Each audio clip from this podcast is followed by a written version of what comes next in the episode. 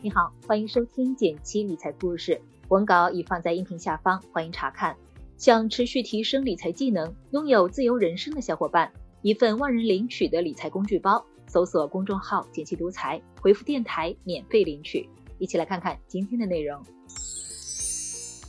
最近和朋友 S 聊天，听他吐槽说，双十一购物节血拼太过火，之后到现在都没怎么花钱了，尤其是临近过年。看着钱包日渐消瘦，感受到了一丝紧迫，想帮他宽宽心的我，忽然福至心灵。多说不如真金白银，这不年底了吗？一年一度的个人所得税专项附加扣除信息确认开始了呀。年底把信息确认好，如果能抵扣的，明年就相当于变相给自己加薪了。去年也是在我的提醒下，S 确认了信息，第二年给退了上千块的个税呢。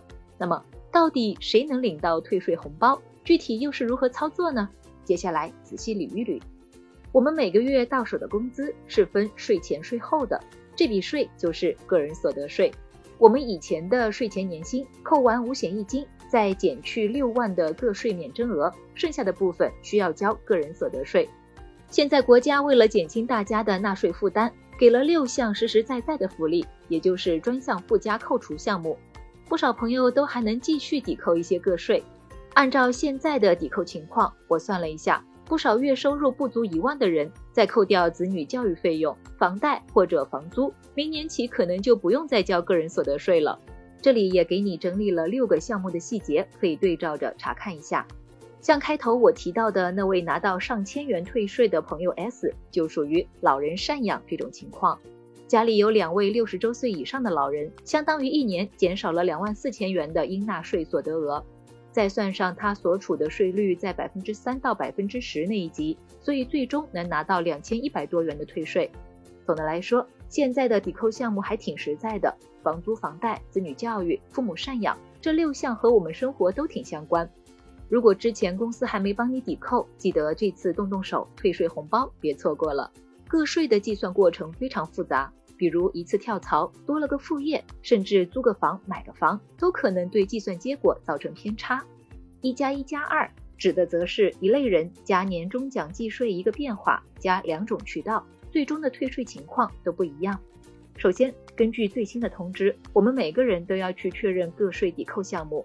可能之前操作过的朋友会有印象，去年底曾经填过这个项目。但就算是任何信息都没有变，在今年十二月三十一日之前，依然要上个人所得税 APP 去进行申报，不然将来被查到，可就是漏税的大问题了。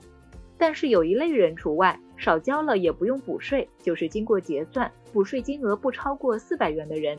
其次，关于年终奖，年内、年后发到手，奖金可能会相差不少了。以前年终奖有两种计税方法，单独计税和合并计税。两种计税方法会导致汇算结果差挺多的。单独计税的话，以全年一次性奖金收入除以十二个月得到的数额单独计算；合并计税则是年终奖和其他工资都并在全年收入里一起计税。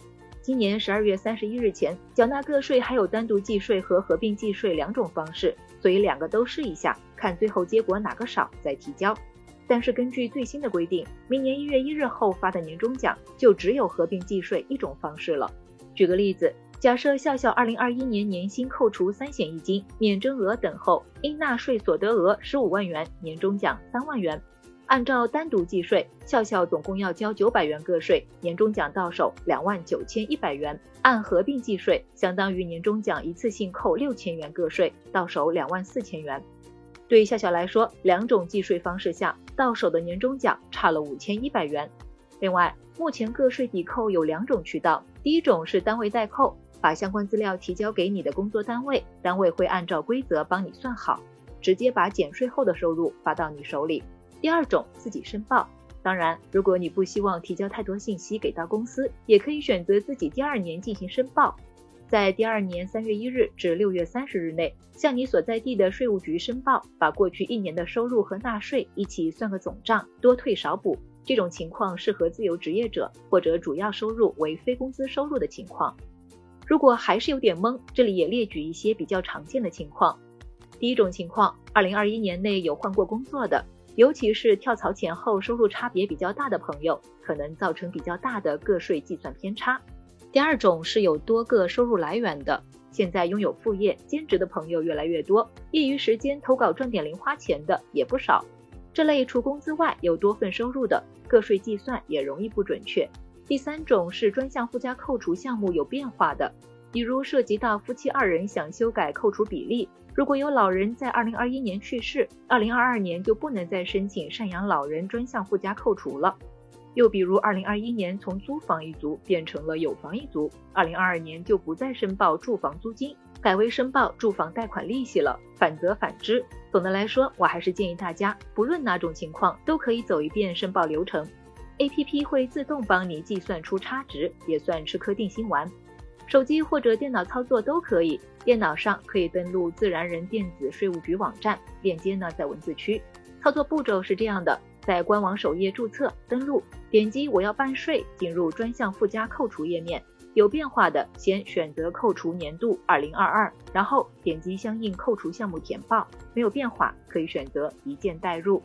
手机上可以下载个人所得税这个官方 APP，具体操作步骤我也试了一下，还挺方便的。首页点击专项附加扣除填报，填写信息。如果没有变化，可以选择一键代入；如果有变化，那么选择具体项目，选择二零二二年度，仔细填写修改即可。步骤呢，也给你总结了一张图，放在文字区。不过在具体操作过程中，你也可能会遇到各类问题，其中有两类疑问出现频率挺高的，我也简单补充解答两句。第一个问题，副业收入怎么算呢？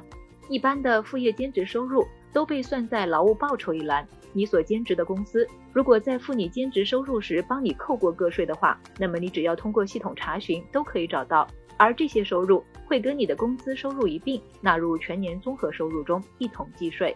第二个问题，商业保险可以抵扣吗？值得注意的是，那些在购买时保险合同里明确注明税延的商业保险是可以参与个税抵扣的。不过呢，之前我们也分析过这类可扣税的商业保险选择不多，保费不少，还偏高。所以不建议大家为了个税抵扣而特意选择有税延条款的商业保险，可能会因小失大。好了，关于个税汇算清缴就聊到这里。未来也希望大家能更加关注自己的纳税信息，毕竟也是跟钱包息息相关的，值得我们提起重视。新的一年，不妨算算你能省下多少税呢？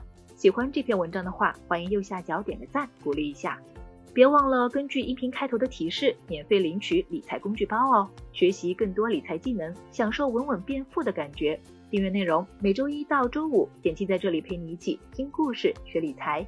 我们明天见，拜拜。